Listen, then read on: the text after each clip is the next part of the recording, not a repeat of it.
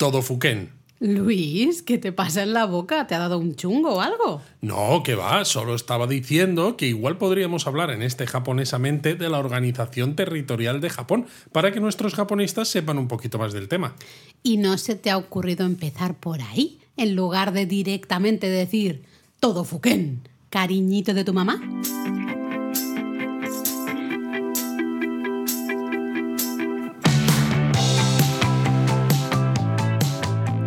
Bienvenidos a Japonesamente. Un podcast sobre cultura japonesa de Lexus, producido por Japonismo. ¿Cómo os habéis quedado al escuchar eso de todo Fuken?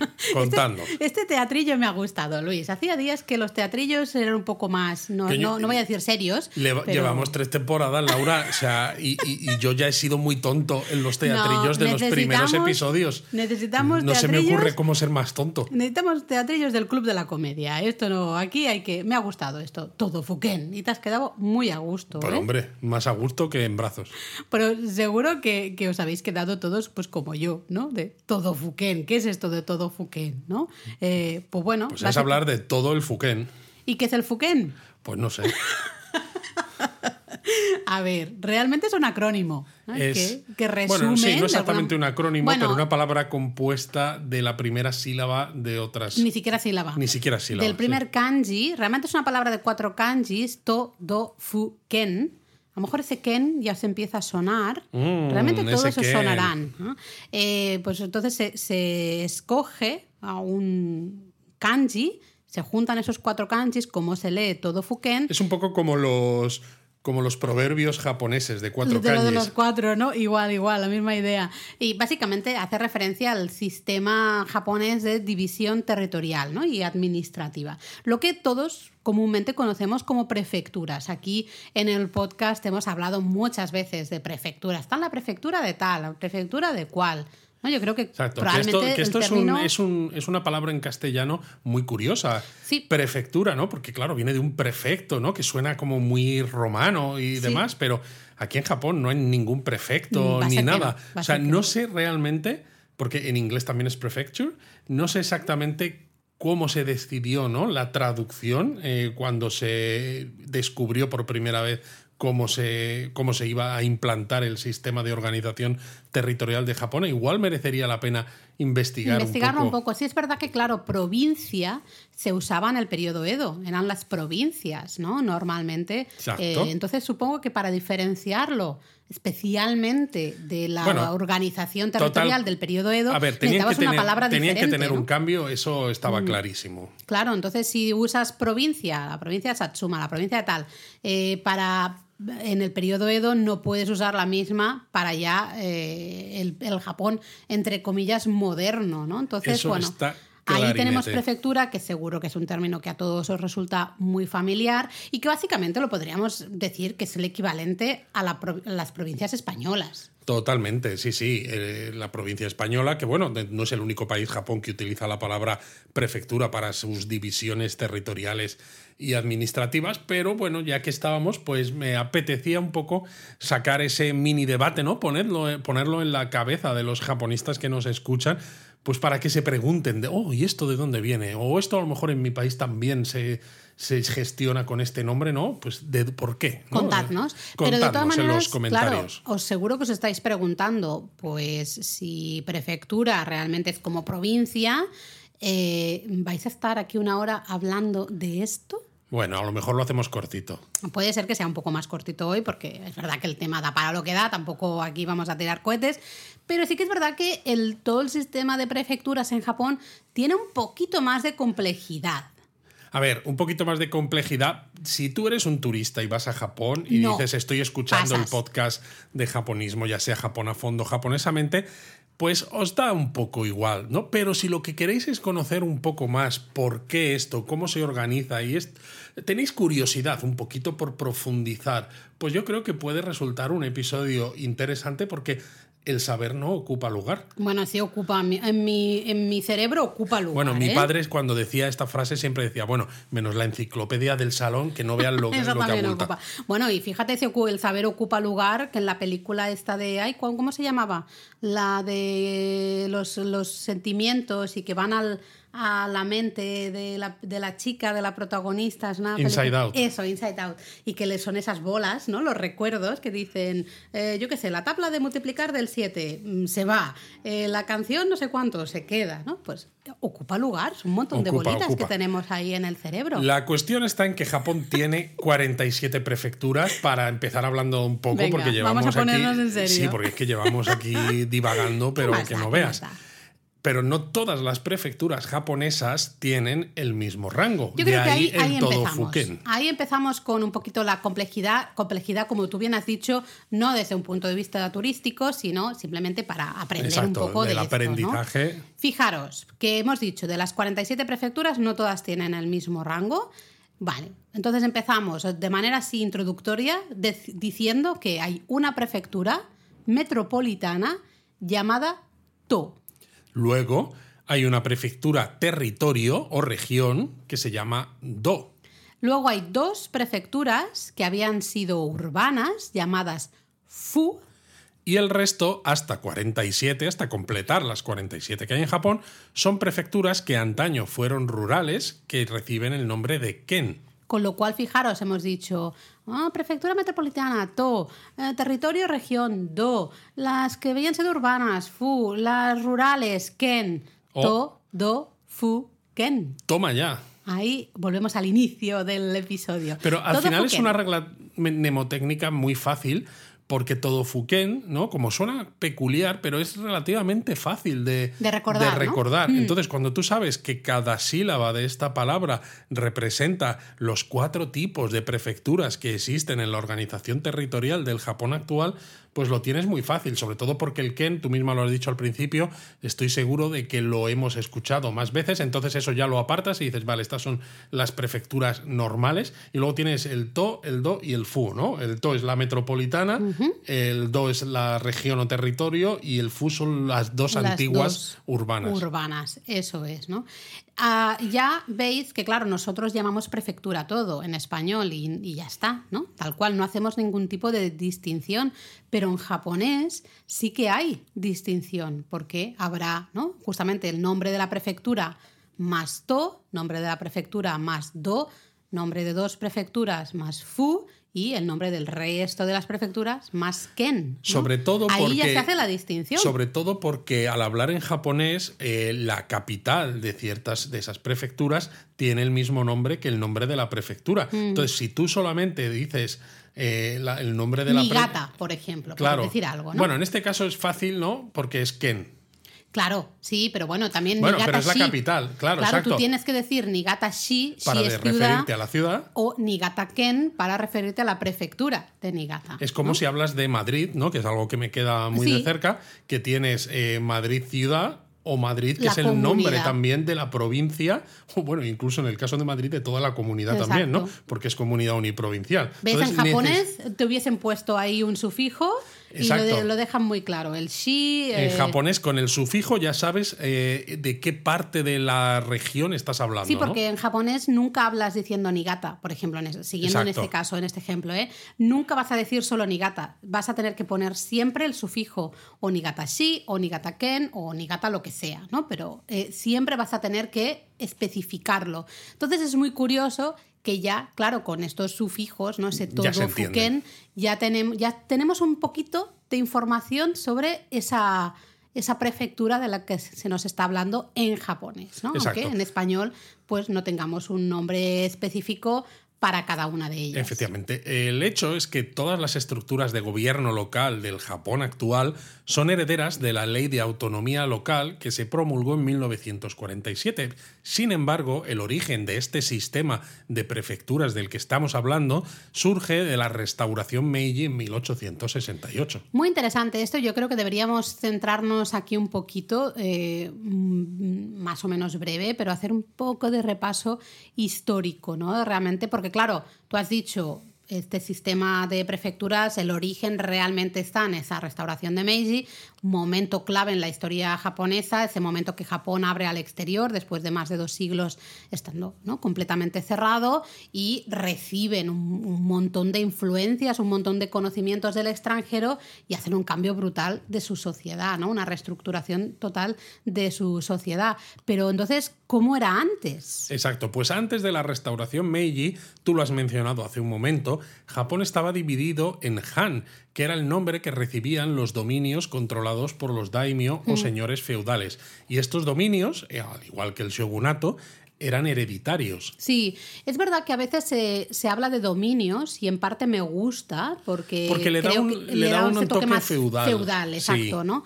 Eh, pero en inglés especialmente se usa mucho provincia, provincia, y por influjo al final, ¿no? La pero también se utiliza a veces domain. Sí, también es verdad. El Satsuma Domain, por sí, ejemplo. se usa mucho. Em, pero he visto también provincia bastante, ¿no? Entonces teníamos ese, esa eh, estructura, ¿no?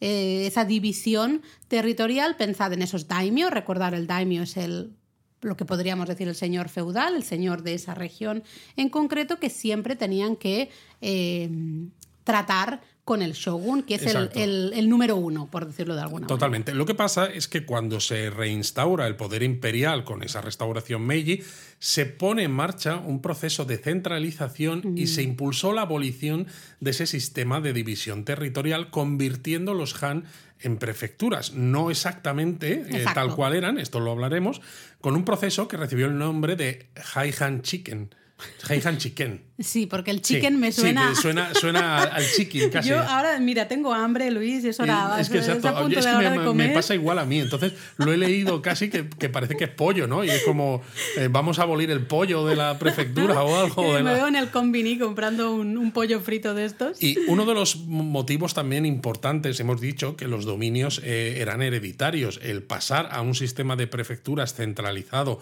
por el gobierno eh, Meiji supuso hacerlos políticos, es mm. decir, que fueran eh, personas civiles eh, que no tenían que no, no heredaban el, cargo, ¿no? sino que en aquel momento, claro, Japón pues tenía, el, emperador tenía mucho poder, pero la decisión era más de la sociedad civil, no tanto de un cargo hereditario que se, que se fuera pasando de generación en generación. Y esto fue muy importante, aunque es verdad que muchos samuráis, ¿no? cuando vieron los cambios que venían con la restauración Meiji, eh, pasaron a, postularse para ser los, eh, digamos, los gestores de esas nuevas prefecturas, ¿no? Decir, vale, lo he sido del dominio, pues ahora lo queremos seguir siendo de la prefectura. A ver, en parte lo entiendo, ¿no? Al final. Somos los que tenemos la experiencia. Y, ya no solo por eso, también es un poco el, ansia de poder y de mantener tu estatus. Quieras o no, lo decíamos, la restauración de Meiji eh, supone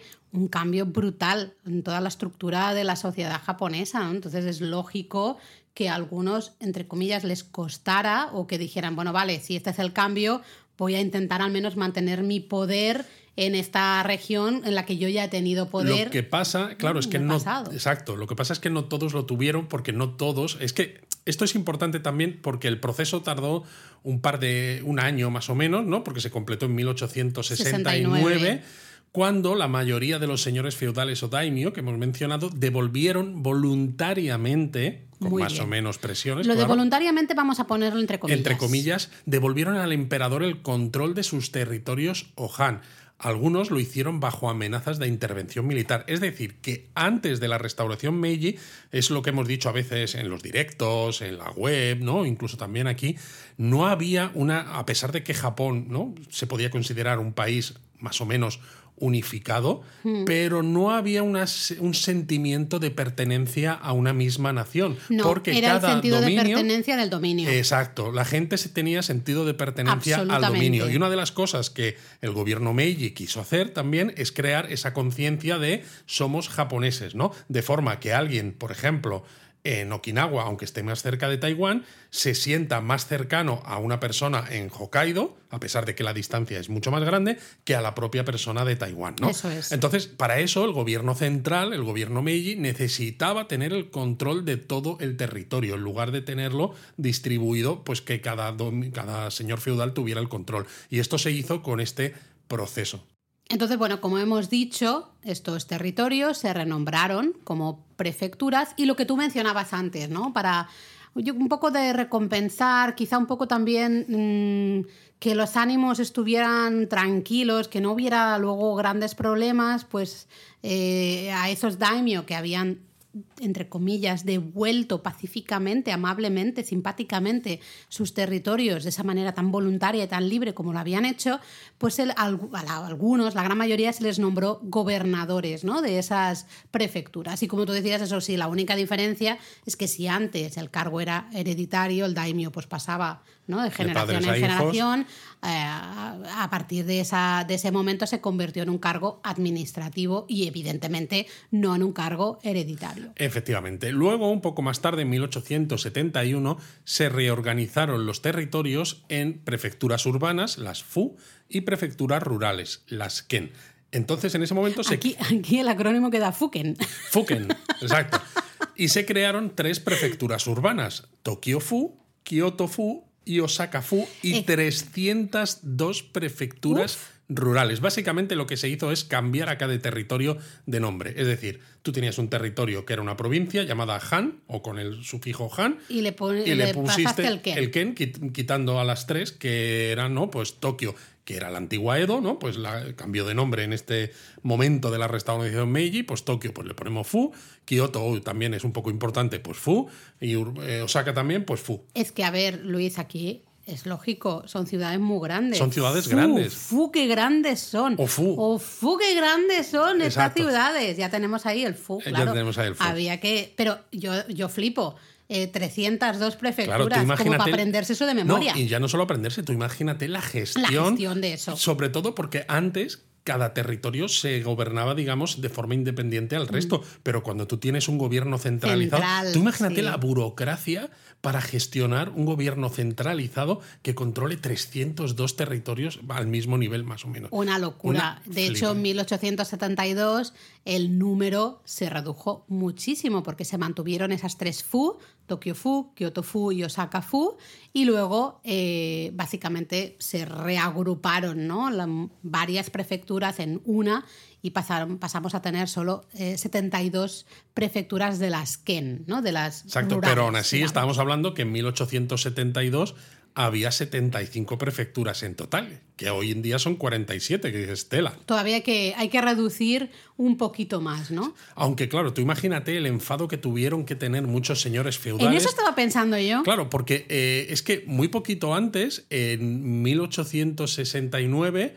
eh, ¿no? se habían recibido, se habían devuelto los territorios y se habían puesto a esos daimios como gobernadores de las prefecturas. Y llega 1872 y es como, oyes, pues a varios cientos de vosotros os quedáis sin cargo. Hombre, sí, porque hemos dicho que pasamos de 300 y pico, no recuerdo cuándo era ya el, número porque se me ha olvidado. Eh, ¿Ves como el, el, saber se ocupa lugar? 302 rurales y 3 urbanas, es decir, pues 305. Sí, pero las, las, urbanas se quedan igual. Exacto, pero si no, las 302, 72. Es que es un montón. Claro, y un montón de esos ex daimio, actuales gobernadores de prefecturas, que de golpe y porrazo mm, se quedan sin cargo porque tenemos más eh, gobernadores Claro, que prefecturas. y pasan a estar por debajo, ¿no? Incluso aunque digas, bueno, pues ahora esto que era una prefectura, ahora a lo mejor es una región dentro de una prefectura más grande. Claro, pues pero el cargo es diferente. El cargo es diferente, ya no es tan importante y ya no dependes directamente de la persona que dependieras antes en el gobierno central, sino que tienes por encima al gobernador de la nueva prefectura, que pues a lo mejor será uno de los daimios de las antiguas, claro, de las que se aglutinan, pero solo una, uno. Como una competencia casi, ¿no? Bueno, de todas maneras, el gobierno central los tuvo un poco cuadrados porque como diez y pico años después, en 1888, redujo de nuevo el número de prefecturas, que ya quedó en esas 47 que tenemos, que seguimos teniendo en la actualidad. Exacto. Luego, con el paso de los años ha habido algún cambio, que ahora os contamos, pero no ha modificado el número de prefecturas. Es decir, las 47 47 prefecturas de Japón se mantienen en número y nombre, eh, al menos nombre propio, ¿no? que ahora mencionamos más de esto, desde, en 47 desde 1888. Y antes hemos dicho, cuando hablábamos del Todofuken, ¿no? y ahora también estábamos hablando del Ofu, ¿no? que grandes son estas Tokio, Kyoto, Osaka, porque son urbanas frente a todas las Ken que, son, rurales. Realmente, mm, esta distinción, a lo mejor en esa época, a comienzos del periodo Meiji, tenía sentido, pero en la actualidad. En la actualidad no tiene nada de sentido porque, según datos del Banco Mundial, creo que el 92% de la población japonesa es urbana vive en entorno urbano, ¿no? Efectivamente. Con lo cual, claro, diferenciar a veces Ken de Fu me parece especialmente es viendo... más histórico yo creo. sí sí sí. Sí pero bueno a lo mejor en un futuro vuelve a haber una, un cambio sí a medida que se despoble Japón no que también puede ser sí claro. Yo lo llevaba al, contrario de que fueran todas más urbanas pero a lo ah. mejor sí que volvemos a a usar bueno, a, que tenga sentido usar le tienen que añadir un quinto acrónimo o una quinta sílaba al todo Fuken para definir las prefecturas abandonadas. Pero bueno, en el inicio, cuando decíamos eso del todo Fuken, hemos dicho que el to hacía referencia a una prefectura metropolitana. Exacto, y, no la hemos mencionado exacto, Ahora estábamos hablando aquí de Tokio Fu, uh, Kyoto Fu y Osaka Fu. Entonces, este To, Luis, ¿a qué hace referencia? Pues fíjate, está, tú has mencionado Tokio la primera y vas bien, porque en 1943... Es que he estudiado, he estudiado. Has estudiado, ¿no?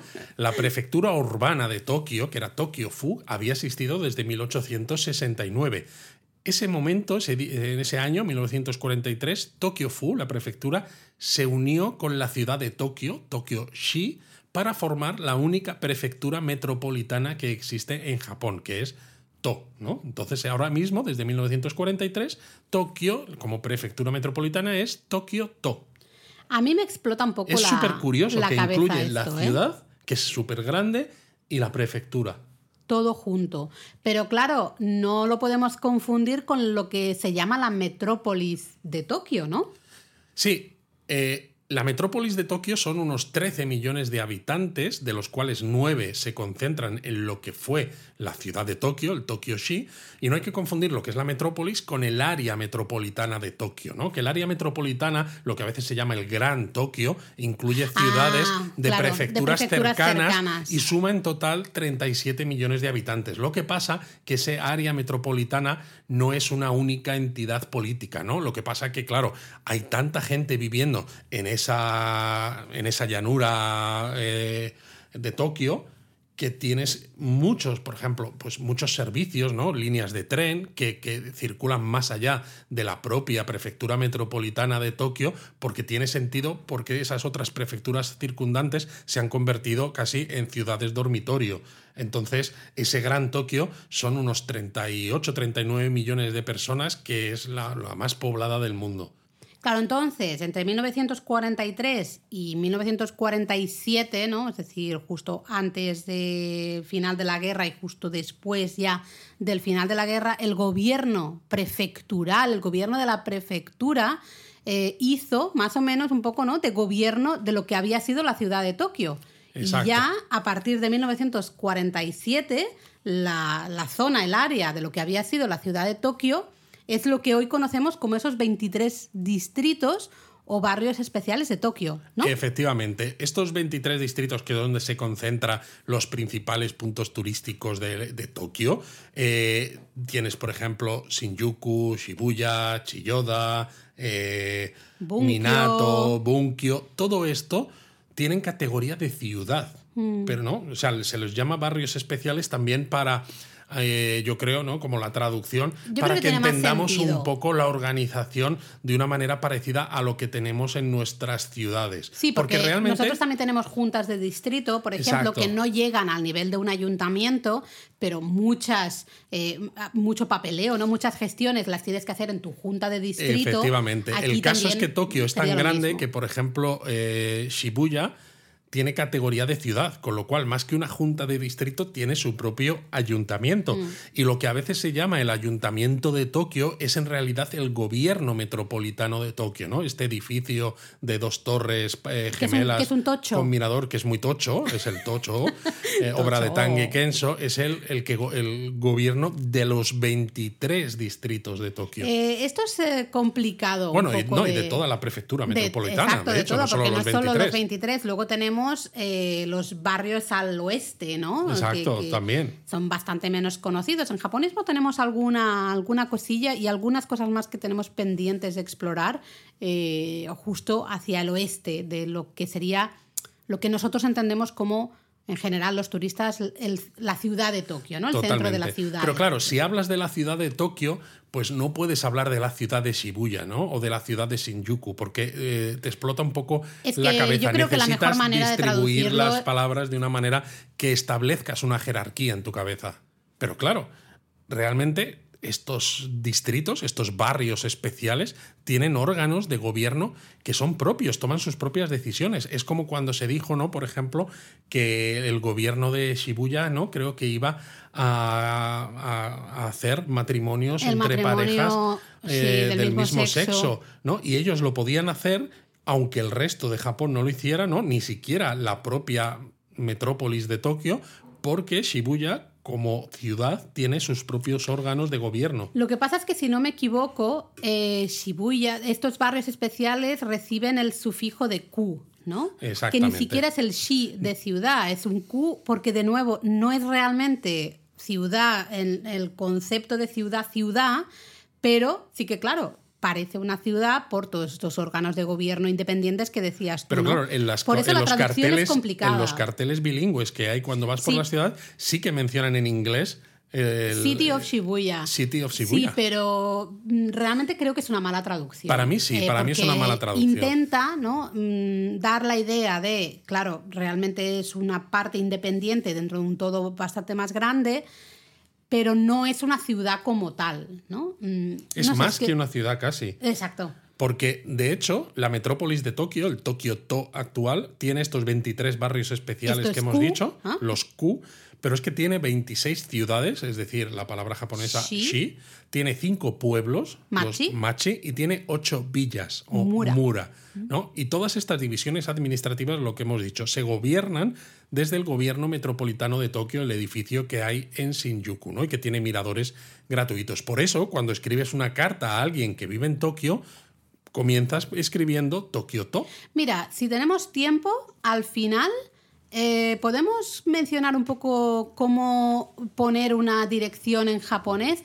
Porque sirve de ejemplo de todas estas cosas que estamos diciendo, ¿no? De que si el ku, que si los shi, que si el ken, que si vale, el vamos a ver, a ver si nos da tiempo, porque nos estamos enrollando aquí cosa mala. Yo tengo otra pregunta, eh, Luis, porque claro, vale, el to me ha quedado claro, ¿no? Ya lo tenemos. el ese del todo fuken ya lo tenemos, vale. Pero hemos dicho to, do. Ese do que tú me has dicho al inicio, eh, has dicho una prefectura, territorio o región. Exacto. Y aquí todavía no lo hemos mencionado. Hemos mencionado, los FU, que luego el Tokio FU se convirtió justamente en el Tokio To. Sabemos esas rurales que son el resto de Ken. Pero el Do, mm, pues mira, ¿qué pasa con el Do? Solo hay una prefectura que es territorio y que es oh. Hokkaido. Porque de hecho el nombre de Hokkaido. Hokkaido. Claro, el nombre de Hokkaido se puede traducir como ruta del Mar del Norte, pero también como región o territorio del Mar del Norte. Qué fuerte, claro, porque los kanjis tendríamos el primero sería el de norte, el segundo sería el de mar y el tercero sería el de camino pero en este caso se usa el mismo kanji para este tipo de prefectura, ¿no? La prefectura, región o territorio. Efectivamente, es una división territorial que existía en Japón en tiempos pasados, heredada de China, como tantas otras cosas. De hecho, hasta la restauración Meiji, la isla de lo que hoy es Hokkaido, recibía el nombre de Ezochi. Y en 1869 se le dio el nombre de Hokkaido. Y poco a poco fue absorbiendo prefecturas que se habían creado en la isla a partir de 1800, efectivamente, a partir de ese de 1868. De todas formas, no fue hasta 1947 cuando la prefectura de Hokkaido pasó a tener el mismo estatus que el resto de prefecturas. Bueno, es lógico, al final eh, estamos repitiendo mucho 1947, pero es que de nuevo ese Japón de la posguerra es un momento clave también para la Japón de la posguerra y además con la con el gobierno aliado Estados Unidos básicamente, ¿no? Que quieres también organizar el país para reconstruirlo, democratizar eh, Japón para que bueno no volviera en principio por esa senda un poco que todos los habitantes, no independientemente de dónde vivan, tengan los mismos derechos de representación política y también pues todos los mismos pues facilidades con la administración, ¿no? Entonces eso pues claro es, es, lógico que todas estas cosas al final repitamos mucho en 1947 porque es ese gran momento de estructuración, ¿no? De estructurar la, al final la sociedad japonesa. ¿no? sé que es extraño porque es eso. Es lo que te iba a Hokkaido decir. es una isla muy, muy grande. Eh, tiene que ser complicado gestionar toda esa isla, que es un islote importante, desde la ciudad de Sapporo, que es la capital. Por eso la isla eh, inicialmente no Eh, estaba organizada en 14 subprefecturas y en 2010 se volvió a reorganizar y se establecieron nueve oficinas subprefecturales generales y cinco oficinas subprefecturales. Ostras, no tenía ni idea Que, de que- esto. que si lo piensas, no sé si tiene mucho sentido, porque dices, si voy a establecer oficinas subprefecturales de diversos tipos para organizar mejor un poco toda la parte administrativa y burocrática de la gente de Hokkaido, pues a lo mejor tendría sentido hacer prefecturas dentro de Hokkaido. Sí. Entonces, no sé si viene de que Hokkaido, ¿no? Pues fue eso, uno de los últimos territorios en incorporarse a lo que es Japón, y entonces como que tenía menos importancia, o como Hokkaido está relativamente poco poblada, ¿no? Si Mm, te sales de eso. lo que es Sapporo, eh, Hakodate y quizás Asahikawa, Sí. pues que dices, es que no tiene sentido establecer No hay tanto peso administrativo para Mm, eh, tener al final una oficina prefectural. Claro, porque una ¿no? oficina prefectural requeriría mucho más, ¿no? Entonces, Claro, con una oficina subprefectural que con cuatro matados, ¿no? Ya, ya nos vale. Ahí, pues ya damos servicio un poco a, Sí. A los cinco vecinos que, que hay en esta Bueno, zona. es que claro, el tema rural es importante. Yo estaba pensando algo que hemos hablado aquí muchas veces en el podcast, ¿no? Justamente eh, esa particularidad del idioma japonés y lo difícil a veces de la traducción. Y es que hemos dicho que ese do, ¿no? Del todo fuken, justamente es el final de la propia palabra Hokkaido. Para nosotros eso es el nombre al final de esa región y ese territorio, ¿no? Hokkaido. Claro. Eh, ahí realmente ya se entiende que es la prefectura de Hokkaido. Claro. Pero claro, estamos, nosotros en español estamos repitiendo Si decimos prefectura de Hokkaido, sí, estamos siendo redundantes. Estamos diciendo prefectura de prefectura Hokkaido o algo así, ¿no? No- Es muy difícil de traducir, igual que cuando hablamos, lo hemos hablado aquí un montón de los templos, ¿no? El Kiyomizu-dera, el templo Kiyomizu-dera, ya pues es que es el templo Kiyomizu, en todo caso, pero no, porque el nombre del templo es Kiyomizu-dera, entonces no puedes decir Kiyomizu. Eh, es curioso esto, lo complicado también que es a veces de traducirlo y de, de ser exactos, ¿no? Como, bueno, al menos darle vueltas a la cabecita. Bueno, entonces con esto ya tenemos el todo. Sí, tenemos el todo. eh, entonces, entiendo que me- hemos dicho antes que en el pasado Tokio era Tokio Fu, que luego pasó a Tokio To, y teníamos Kyoto Fu y Osaka Fu, porque Fu qué grandes son. Entiendo que estas, estas Fu se siguen manteniendo. Exacto. Las antiguas prefecturas urbanas, Kyoto-fu y Osaka-fu, siguen siendo así, siguen teniendo ese mismo nombre, que es una división territorial que se centra eso, en un núcleo urbano de cierta importancia. Y precisamente por su, en el pasado, por su categoría como prefecturas urbanas, tenían leyes diferentes que las, las prefecturas rurales, porque precisamente por ese tamaño e importancia tenían necesidades que las prefecturas rurales no tenían.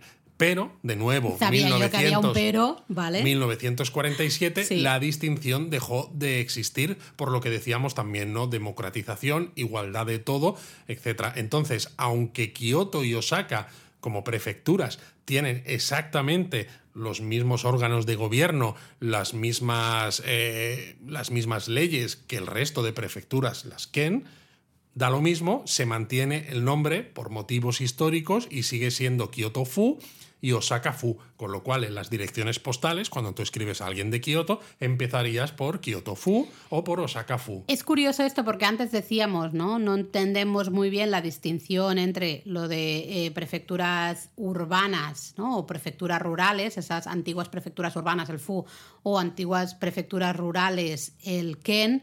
Ahora lo entiendo un poco mejor, realmente se han quedado así por temas históricos, porque claro, no, básicamente yo estaba pensando en, no sé, la ciudad de Kobe, por ejemplo, ¿no? La prefectura en donde se encuentra la ciudad de Kobe sería Hyogo, dices, hombre, pues Hyogo también se merecería ser un FU, ¿no? Porque es una prefectura urbana, pero claro, no es una prefectura antiguamente urbana. Exacto. ¿no? Ah, me parece una tontería seguir manteniendo estos FUs, también te lo Bueno. digo, no tiene mucho sentido, creo que se tendrían que haber eh, convertido en Ken, pero supongo que entonces eh, ese todo Fuken les quedaba un poco raro. Les quedaba un poco todo feo, Ken. sí. Todo Eh, Ken. eh, exacto, y, y- y todo Barbie, ¿dónde está? ¿no? Es un poco Muy ahí. bien, Laura, ahí te he visto, ahí te he visto bien. O sea, yo sabía que querías hacer esto para llegar al todo Ken. Y al final llegamos a las Ken, claro, que son las antiguas prefecturas rurales. Y precisamente es un poco lo que estamos diciendo ahora. Cuando se hace la restauración Meiji en aquellos primeros años, quizás tenía sentido establecer diferentes tipos de prefecturas para que la administración fuese más eficiente y poner los recursos donde realmente se necesitaban. Y claro, había que separar las prefecturas rurales de las urbanas porque eran ciudades muy diferentes, ¿no? Aquellas que se estaban empezando a industrializar a marchas forzadas, con puertos comerciales importantes, eh, con muchísima población, no tenían nada que ver con los lugares un poquito más rurales. Pero de nuevo, pues eso, cuando llegó la ley de 1947, dejó de haber diferencias entre las antiguas prefecturas urbanas y las prefecturas rurales. Por eso, aunque hoy en día 43 prefecturas de Japón llevan el sufijo ken, solamente es un recuerdo del pasado. Sí, sí, porque como tú has dicho, es eso, la gestión, las leyes, todo son exactamente iguales.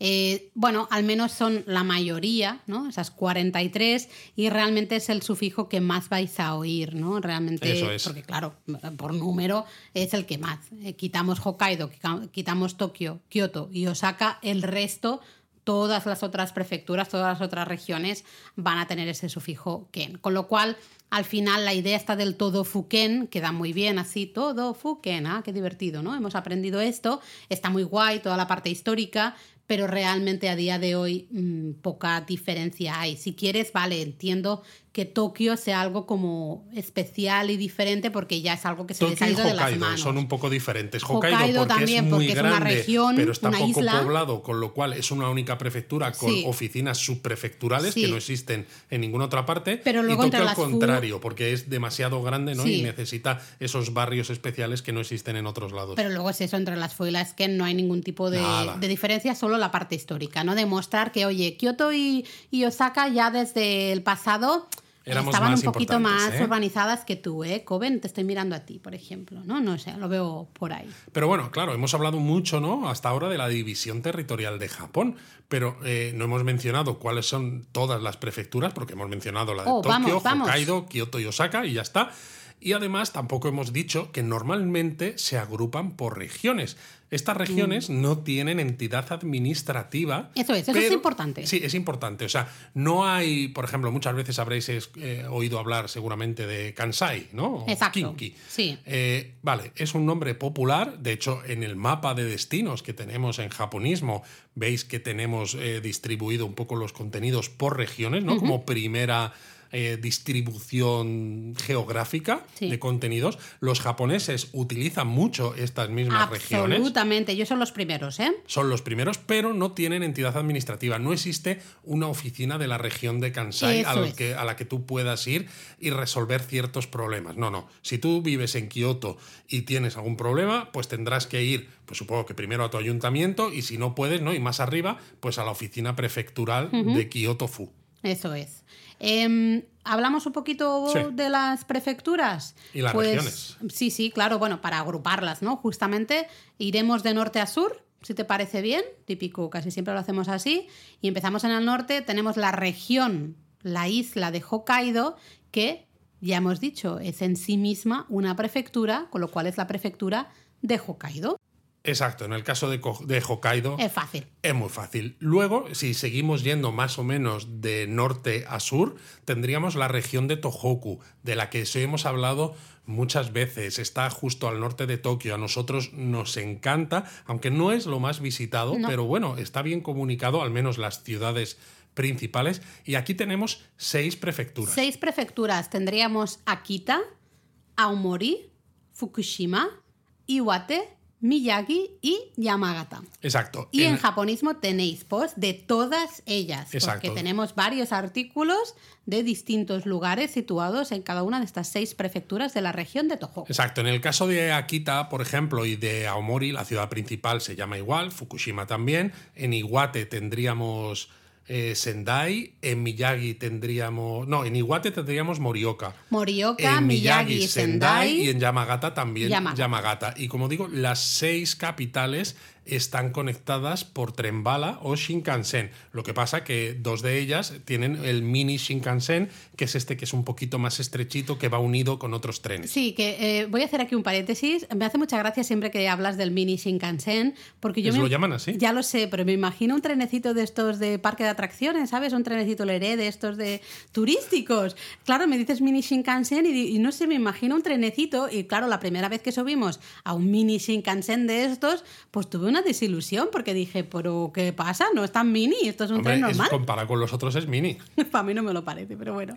Sigamos, más regiones. Nos vamos a la zona eh, alrededor, ¿no? Todo lo cercano a Tokio. ya, Exacto, es la región de canto. ¿Qué quieres cantar, Luis? No, me pongo de canto. Aquí ah, te pones de canto. Sí. ¿Para cantar? Claro. Venga, dale, canta. Pues aquí tenemos siete prefecturas, entre eh, las que son Ibaraki, Tochigi, Gunma, Saitama, Chiba, Kanagawa y la propia Tokio. y la propia Tokio. ¿ah? Eh, tenemos lugares aquí, pues como Nikko, por ejemplo, en la prefectura de Tochigi, o ah, bueno, ciertos lugares, pues eh, Yokohama, ¿no? Tendríamos ya en Kanagawa. Exactamente, o Kamakura, por Kamakura, ejemplo. ah, hay un montón de lo- todo lo que es un poco los alrededores por la parte norte, pues algunos pueblos son Senengunma, eh, Bueno, Takasaki, o ¿no? Takasaki, por ejemplo, ¿no? Que- Exacto, también. Que tienes también ese festival de los Daruma tan interesantes. Sí, sí, sí. Así que hay un. O mira, Nokogiri, por ejemplo, el monte Nokogiri estaría en Chiba, la Efectivamente. propia ciudad de Chiba. y luego ¿no? Saitama, por ejemplo, es una ciudad, prefectura, dormitorio, que es casi es, es una extensión de Tokio, porque Sí. está pegado y, y casi no, no hay distinción. O sea, De tú hecho, vas en muchos- el Shinkansen que, y no distingues No dónde acaba Tokio y dónde empieza Saitama. De hecho, hay muchos trabajadores que viven en la prefectura de Saitama y trabajan en lo que llamamos nosotros la ciudad de Tokio. Bueno, de hecho, por ejemplo, claro, yo esto siempre lo recordaré, el primer campeonato del mundo de baloncesto que ganó España eh, lo ganó en el Saitama Super Arena, Mm. que se, se hacía en Japón, y era como, oh, estamos en Tokio y tal, y realmente no. Realmente ese, no. ese pabellón deportivo está en Saitama, no en Tokio. Bueno, avanzamos y nos vamos a la región un poco central de Japón, ¿no? Todo lo que no sería lo cercano alrededores de Tokio, ni siquiera toda esa parte norte que hemos visto de Tohoku, esa parte un poco central de la isla principal, que es lo que llamamos Chubu. Y Exacto. básicamente Chubu significa eso, significa parte central. Totalmente. Aquí tenemos Niigata como prefectura, Niigata Ken, ¿no? que tiene la ciudad de Niigata. Tenemos Toyama, también con la ciudad de Toyama. Tenemos Ishikawa, Con Kanazawa, con Kanazawa. Tenemos Fukui, también con Fu- Fukui, ¿no? Exacto. Está Yamanashi, que aquí Yamanashi es donde se construyó el primer, digamos, fragmento de la vía del maglev, el Sabía que lo de levitación magnética. También toda la zona a los pies del Monte Fuji, ¿no? Los Monte Fuji lo tenemos en desde varias prefecturas, pero llaman así. Tenemos la prefectura de Nagano, Nagano, sí. la de Gifu. Gifu. ¿no? Aquí hay sitios tan maravillosos pues como Takayama, como Shirakawa-go. Gero Onsen, como, bueno, Hasta no sé. Magome, abajo. Exacto. Eh, eh, Tsumago no, Tsumago ya estaría en Nagano Exacto. realmente. Es decir, el camino que haces de Magome a Tsumago. realmente Atraviesas, pasas vas por dos prefectura. prefecturas, exacto. Luego tendríamos Shizuoka. donde hay un montón de plantaciones de Ah, sí, té, campos por de té, ejemplo. campos de té verde, ¿O sí, ¿No tienes señor. Atami por aquí? Eh, Atami y Shizuoka diría que sí. Y si no, el sitio de las gyozas es Shizuoka. Hama- sí, Hamamatsu. Es. Shizuoka. Y, luego, tienes Aichi. Aichi, que, que es, Nagoya. Nagoya. Nagoya y alrededores. Entonces veis que es una prefectura muy, muy grande. De No, hecho, una una, región. región. perdón. De hecho, es tan grande que a veces incluso en Japón Se hace en- una segunda división, ¿no? Porque a veces se habla de la región Hokuriku. Eso es. ¿no? Que la región Hokuriku pues incluye lo que hay eh, hacia la zona del mar del Japón, ¿no? Tendríamos Ishikawa, Toyama, Nagano y Niigata. A veces se incluye también, exacto. Sí, sí Entonces- normalmente Niigata, Toyama Ishikawa seguro. Y Nagano a veces también, ¿no? Casi Entonces, siempre. Hokuriku realmente no es una región al mismo nivel de las demás, sino que sería una subregión dentro de Chu. Pero como hemos dicho, al final esto es una decisión, mm, digamos, cada uno decide cómo organiza todas esas prefecturas en regiones. ¿no? Totalmente. Esta es una, al final, entre... Es que Chubu es muy grande. Es muy, muy Entonces grande. es lógico que haya a veces versiones, ¿no? Y hay gente que diga, oye, pues vamos a dividirla en varias eh, subregiones porque hay demasiadas prefecturas. Luego nos vamos a la región ya de Kansai, que O yo creo que Kinki. O Kinki, a veces también llamada Kinki, que yo creo que es bastante más conocida. Como los Kinky Kids. Los Kinky Kids, claro, porque eran de Kansai. Y ahí tenemos una, dos, tres, cuatro, cinco, seis, siete. He tenido que contar. Sí, uh, pues también son unas cuantas. Son unas cuantas, sí, mira que además me da la sensación de que también. es más pequeñito, ¿no? Pero bueno, empezaríamos por Osaka. ¿no? Osaka. eh, luego Kioto también está ahí. Tendríamos Nara también. Muy aquí bien. Todas ahora. muy conocidas. Todas muy Luego conocidas. Hyogo, que es donde está Kobe. que es la he mencionado yo antes porque Sí. decía pobre Hyogo, ¿por qué no es Hyogo Pobrecita Fu? Kobe. Y es Hyogo quién? Luego lo he entendido, que es porque, claro, es el tema de histórico. ¿no? Exacto. Luego tienes Wakayama. Wakayama con la ciudad de Wakayama. Es donde tienes la ciudad de Wakayama, exacto, la excursión del Tamaden, eh, toda la parte de, lo diré, de Kumano Kodo. Exacto, etcétera. parte de Kumano Kodo, sí señor. ¿ah? Luego tenemos Shiga, que está justo al lado de Kioto, donde está el, el lago Biwa.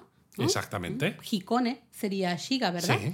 Eh, y luego tenemos Mie, que sería donde está el gran santuario de Ise. Donde, el gran santuario de Ise y también las rocas casadas eh, eh, que se llaman Meoto Iwa. Entonces Eso estas están en Mie, ¿no? O sea, toda esa parte un po- también central, pero un poquito Pero más ya- hacia el sur Ah, y con esa peninsulilla, ¿no? La de la península, la península está donde está Kumano Ki. Kodo, la península de Ki, todo eso es Kansai. Eso es. Luego seguimos avanzando y tenemos eh, la región de Chugoku. A mí es un nombre que me hace mucha gracia. A ti y a todo el mundo, porque realmente es País del centro. Que sería China. Es que claro, es que China en japonés es Chugoku. Y en cambio tienes China en tu propio territorio. A mí ¿no? es una de las cosas que más me rayaron cuando vi el nombre de la región y digo, pero China en japonés no es Chugoku. Es todo lo que queda desde Kansai hacia el final de la isla principal, ¿no? Toda esa, toda esa, re- toda esa parte sería Chugoku. Exacto. Y ahí tenemos cinco prefecturas.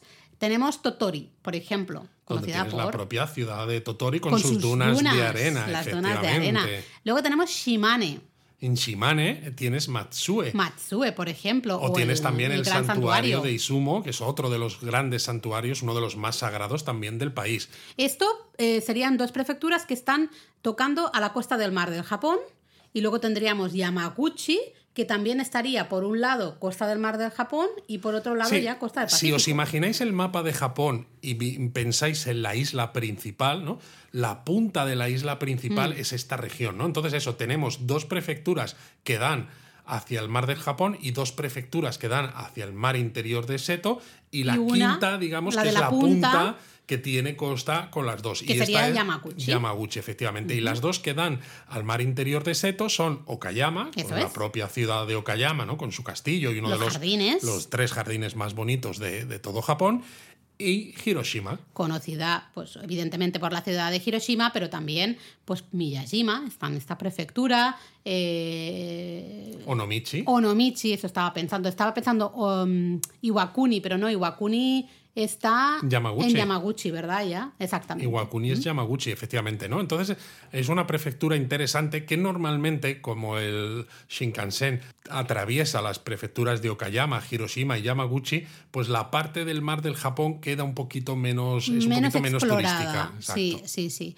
Luego ya eh, salimos de esa isla principal y nos vamos a la isla de Shikoku. Y ahí tenemos Sí, que cuatro. aquí la isla es la región. La isla es la región, sí, es bueno porque es fácil, ¿no? Es Toda la sí. isla, pum, región. Eh, tenemos la prefectura de Tokushima, Con la ciudad del mismo nombre. Aquí tenéis uno de los grandes festivales de verano en Japón, el, El Agua Agua Odori, Odori, que a nosotros es. nos encanta. luego tenemos la prefectura de Kagawa.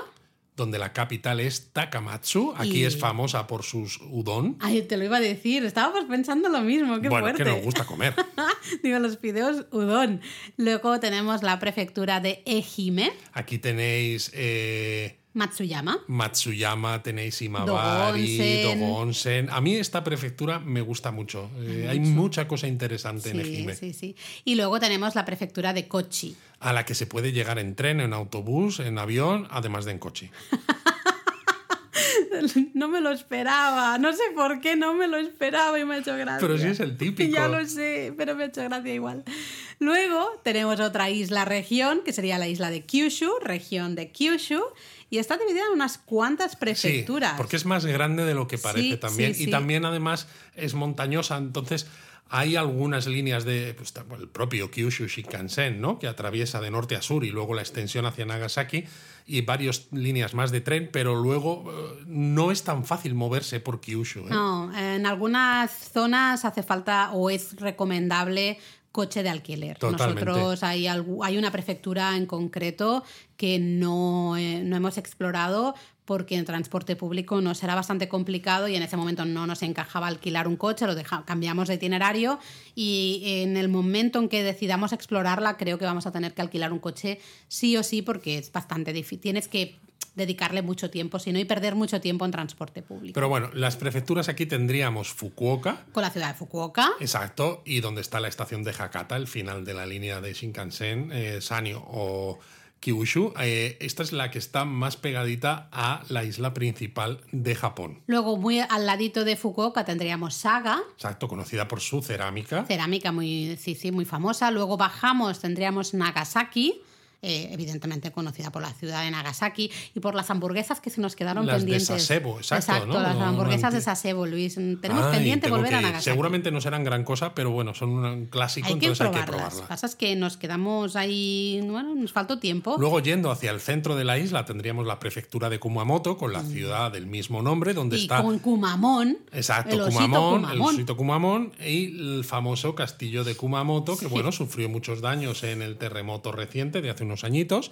Eh, pero está en reconstrucción. Si seguimos hacia la costa, la contraria, tendríamos Oita. Oita, que es, el paraíso de las aguas termales. Totalmente. Es la prefectura, la región de Japón que tiene más fuentes de aguas termales de todo el país. ¿no? Mm, Aquí tienes, por ejemplo, eh, Beppu, tienes Yufuin, eh, mm. un montón de sitios. Tengo muchas ganas de volver ahí. Para disfrutar de los. Yo también, a mí me apetece tengo mucho. muchas ganas de volver y luego quiero bajar a Miyazaki. A Miyazaki. Que es la que nos queda por explorar, que tiene algunas formaciones rocosas súper bonitas, mm. tiene unas gargantas también que se pueden explorar con barca preciosas. Exacto. Tiene, además, es una de las tres capitales japonesas de las guiosas. Es verdad.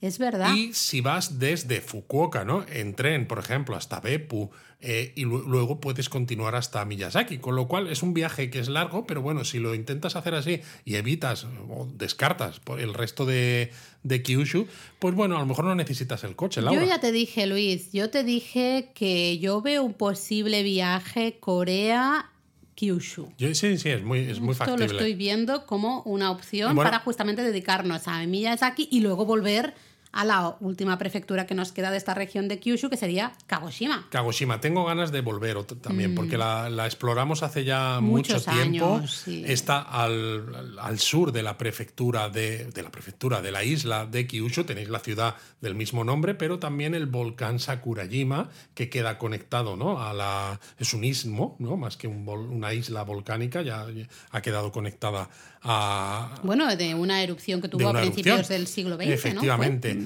Y lo curioso es que hay ciertas, ciertas partes que son patrimonio de la humanidad, ciertos islotes al sur de la isla de Kyushu, como Yakushima, que en el pasado eran parte de las islas de Rikyu. Exacto. Aquí hay confusión. Muchas veces la gente ve en el mapa eh, toda esa, esa, hilera de islas que salen de Kyushu ¿no? hasta Hacia llegar abajo. a Okinawa y piensas. Piensas que todo es Okinawa. Exacto. Una vez que sales de Kyushu, ¿no? que es una isla, pues dices, vale, ya está, todo lo demás es Okinawa. Y no. En el pasado, todas esas islas eran parte de las Rikyu. Exacto. Pero desde que Okinawa se integró de forma, ¿no? Pues normal con el gobierno central en el, la restauración Meiji se distribuyó pues de una manera diferente. Básicamente hasta la isla principal de Okinawa. Es Okinawa. Eh, eh, no, de la isla principal de Okinawa hacia el norte eh, sería todo Kagoshima todavía. Y a partir de la isla principal de Okinawa hacia abajo. Claro, es lo que yo estaba diciendo. Hacia abajo eh, es, Okinawa. Entonces, eso, en las antiguas islas Rikyu ahora mismo están divididas en, dos, prefecturas. Y la prefectura de Kagoshima abarca más que lo que encontramos en la isla de Kyushu. Eso es. Eso es, hay que pensar en, esa, en esos islotes y en esas islas que hay justo al sur de la ciudad de Kagoshima. Exacto, de hecho, una Amami Island, ¿no? la isla de Amami, que es donde estuvo, por ejemplo, exiliado durante un tiempo eh, Saigo Takamori, ¿no? este famoso samurái ¿no? de, la rebelión de Satsuma y todo aquello, en su día era del, de las islas de Rikyu, pero realmente la isla de Amami ahora mismo es, prefectura de Kagoshima. Y bueno, ya hemos dicho la última prefectura que nos quedaba, estábamos aquí hablando de Okinawa, que es justamente todas esas, esas islas eh, de Okinawa, de la región de Okinawa, forman la prefectura de Okinawa, que me hace mucha gracia porque a Hokkaido la llamas Hokkaido porque es todo un territorio región, vale que es solo como un islote más grande y tal, y Okinawa son varias islas, pero ¿por qué Okinawa no es Okinawa-do? Exacto, tendría que ser Okinawa-do, porque tienes la isla principal que tiene mucho más que hacer de lo que parece, a pesar de ser una isla relativamente de un tamaño chiquitito, eh, aparte de playas también, tiene mucha historia, muy interesante, pero luego tienes Ishigaki, por ejemplo, tienes Iriomote, tienes Miyakojima. Miyakojima tienes... Sí, yo creo que esos son los tres puntos, ¿no? Eh, por un lado, todo lo que está alrededor de la isla principal de Okinawa, todo lo que está alrededor de Miyakojima y luego ya muy al sur todo lo que está alrededor de Ishigaki, ¿no? Exacto. Eh, y luego, pues bueno, algunos hotelazos ahí brutales, ¿no? Qué ganas de volver a Okinawa. El que estuvimos nosotros, el Hoshinoya Taketomi Island. Oh. Oye Luis, hemos terminado de hablar de prefecturas. ¿Nos da tiempo a hablar, aunque sea brevemente, de direcciones o, se nos está alargando mucho la cosa? Bueno, yo creo que se puede mencionar un poco ahora porque si no habría que hacer otro episodio de direcciones y creo que ya para esto es un poco too much. Evidentemente, si no habláis japonés, pues a lo mejor decís, a mí esto no me hace falta porque yo escribo la, al final la dirección en inglés y, y lo vamos a poner normalmente en el orden Mm, habitual, Tú cuando escribes en inglés, en español, ¿no? en general, en casi cualquier idioma, las direcciones las escribes empezando de lo más pequeño a lo más grande. Empiezas por la calle, eh, incluyendo ¿no? el piso y demás. Luego vas a la provincia. No, la ciudad, luego la provincia y luego, en todo caso, el país, ¿no? En lo que solemos hacer. Pero creo que es interesante eh, hacer un poco visualmente, así visualmente iba a decir, aunque bueno, estamos aquí en el podcast, pero para que veáis un poco el orden. Y es que en japonés eh, es justamente al contrario, empezamos de lo más grande a lo más chiquitito, ¿no? Además, se empieza siempre por el código postal. Lo primerísimo que se pone es el código postal, lo cual me parece muy inteligente porque es uno de los números más importantes. Porque con el código postal es muy fácil ya eh, saber qué zona es, qué lugar es. ¿no? El código postal en japonés son siete dígitos, normalmente tres, un guion y luego otros cuatro. Y está marcado eh, siempre con una especie. Es una T mayúscula que tiene una rayita encima, ¿no? Paralela a, esa, a, la rayita de la propia T, ¿no? Sí, que es la misma marca que vais a ver en las oficinas de correos. O mm. sea, el servicio postal japonés para identificar las oficinas tiene este símbolo con la T con la segunda raya horizontal mm. por encima. Entonces empezamos con el código postal, hasta aquí dices, bueno, vale, fácil, y luego lo primero que vamos a poner es la prefectura, ¿vale? Ahí, evidentemente, vamos a tener que poner, por ejemplo, Kanagawa-ken o Gunma-ken, pero también podríamos poner Hokkaido. Hokkaido, podríamos poner Tokioto. Eh, o eh, Kyoto-fu, Osaka-fu. Exacto, esto es lo que os hemos dicho antes. Mm. Después de la prefectura iría la ciudad. La ciudad. Aquí se empieza a complicar la historia porque hay varias maneras de em, mencionar o, varios sufijos para ciudad, ¿vale? Entonces, si es una ciudad relativamente grande, más de 50.000 habitantes, será Shi. Entonces, por ejemplo, Nara-Shi, ¿vale? Naraken, Narashi. Naraken, Narashi, prefectura de Nara, ciudad de Nara, ¿no? Eh, luego, si tiene menos de 50.000 habitantes, normalmente será Gun, ¿vale? Eh, por ejemplo, hasta podría ser Gunma-Gun, la ciudad de Gunma, ciudad de menos de 50.000 habitantes. Nosotros no tenemos tanto nombre, ¿no? Luego, eh, cuando es un poquito más pequeña, tenemos no vamos a entrar en detalles, que sería machi, a veces se le llama cho. Y cuando es todavía más pequeño, tenemos el mura, o son, que sería el como, la, villa, ¿no? Un que es un poco lo que el pueblo o sea, echad un poco hacia atrás en este episodio cuando hemos hablado de la prefectura metropolitana de Tokio, que estaba compuesta de 23 distritos especiales, barrios especiales, pero también de ciudades, también de machi eh, o también de, Mura. Sí, para mí eh, Machi sería pueblo, ¿no? Y Mura es más pequeño todavía, sería villa. Lo que pasa que en, ciudades como Tokio hemos dicho que existe la municipalidad, ¿no? Que sería una ah, posible traducción, mm. que es el Ku, ¿no? Sería Minato Ku, Shibuya Ku. Entonces tendrías que poner Tokio To Shibuya-ku para decir, vale, estamos en la prefectura metropolitana de Tokio, ahora estamos en la municipalidad de Shibuya y, ahora, vamos a seguir ¿no? Eh, llegando al, punto al que queremos enviar este... Sí, porque de momento solo nos hemos ido a la ciudad. Al pobre cartero todavía le queda mucho aquí todavía para le queda. Luego vendría eh, lo que podríamos mm, traducir como distrito. ¿Vale? Mm, es, es, que es difícil, ¿eh? La traducción. Es complicado. Que sería en japonés chome. Normalmente estos distritos van siempre predecidos por un. Precedidos. Eh, perdón, ¿qué he dicho? Predecidos. vale. Te voy a predecir el distrito. Tú vives en.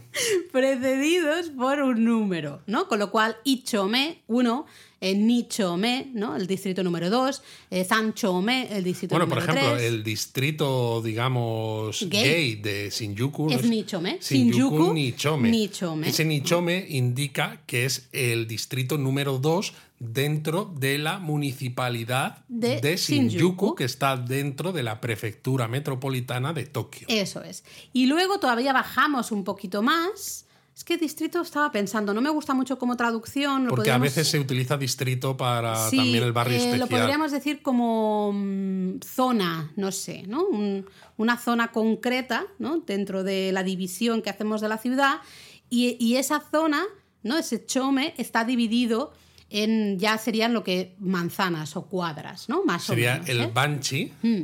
Banchi es eso, es una manzana, una cuadra. Un bloque de varios edificios. Eso es, ¿no?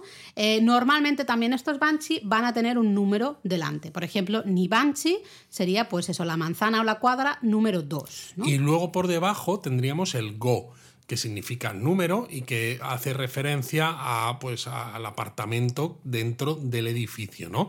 Entonces, pues tendrías pues un número y luego el Go. Pero normalmente los números de Chome, de Banshee y de Go mm, solo se escriben en número, en las direcciones. O sea, tú pones, por ejemplo, Tokyo To, pones luego pues Shibuya Ku y luego ya pues pones eh, 1, 9, 12, ¿no? Entonces ese 1 indica que es el Ichome, el, 9 sería el Banshee 9, 9 y el 12 sería el número 12. Exactamente. ¿Vale? Con lo cual ya solo con esto, ah, si echáis un vistazo a alguna dirección, eh, yo qué sé, pues en Google o en Google Maps, miráis las direcciones en japonés, si habláis un poquito de japonés o al menos si nos familiarizáis un poco, pues podéis ver, ¿no? Justamente el código postal, luego veréis la prefectura, luego veréis la ciudad, que ya sabéis que podemos tener muchos nombres diferentes, SQ para Tokio, Oshi, Murat, un montón de cosas.